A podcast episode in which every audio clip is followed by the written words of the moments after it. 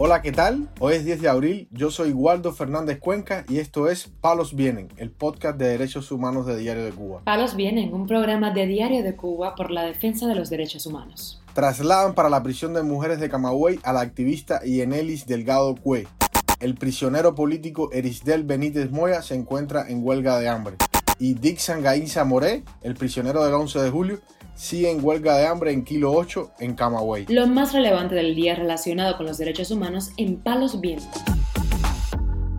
El régimen trasladó a la activista Yenelis Delgado Cue, más conocida como Mambisa Gramontina, para la prisión de mujeres Kilo 5 en Camagüey, informó el perfil en Facebook Alemán volviendo con más fuerza.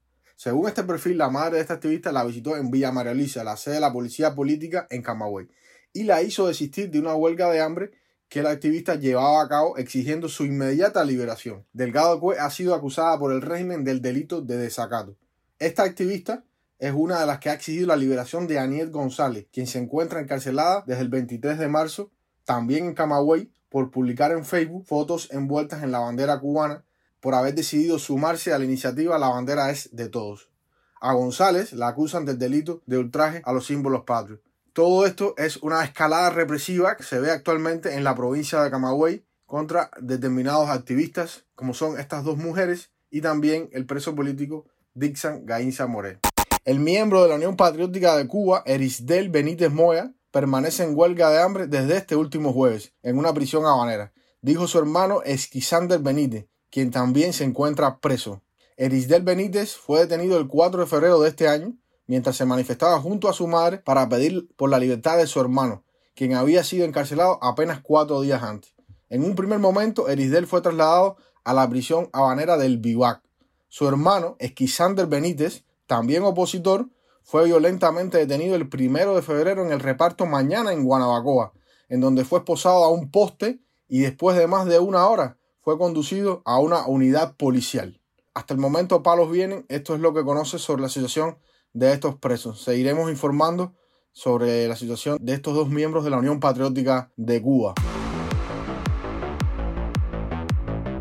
Palos viene. Para finalizar, volvemos sobre el caso del preso político del 11 de julio, Dixan Gainza Moré, quien sigue en huelga de hambre en la prisión de Kilo 8 en Camagüey, aunque su familia desea que abandone, por supuesto, esta huelga de hambre según informó la hermana Disney Azares More al portal de noticias de Radio Televisión Martí. La hermana de Gainza More al visitarlo este sábado declaró que lo queremos vivo y no lo queremos muerto. Él se encuentra mucho mejor que días anteriores, pero acotó que sigue estando mal. Se encuentra delgado, fatigado, con dolor de estómago y con la presión alta. La hermana expresó que estamos muy preocupados, no se encuentra nada bien. El prisionero político e integrante del grupo opositor Unión Patriótica de Cuba, más conocido como un PACU, seguirá con la protesta que inició el primero de abril en la tarde para exigir su libertad condicional tras haber cumplido un tercio de su condena de seis años de privación de libertad.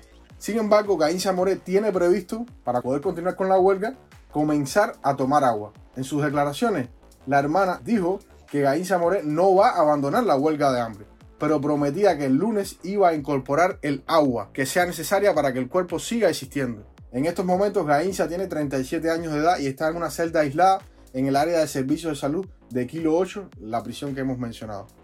La hermana ha enfatizado que debido a esta huelga en cualquier momento pueden fallar los órganos, como es normal en una huelga de hambre.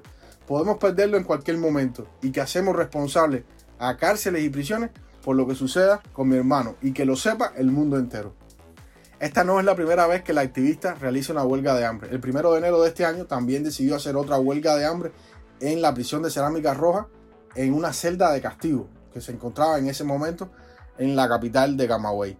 En Palos Vienes seguiremos atentos a las noticias sobre la huelga de hambre de este activista. Palos Vienen, un programa de Diario de Cuba por la defensa de los derechos humanos. Estas han sido las noticias de hoy en Palos Vienen, el podcast de derechos humanos de Diario de Cuba. Pueden escucharnos en DDC Radio, Spotify, Google Podcasts, Apple Podcasts, Telegram y SoundCloud. Yo soy Waldo Fernández Cuenca y mañana regresamos con más noticias.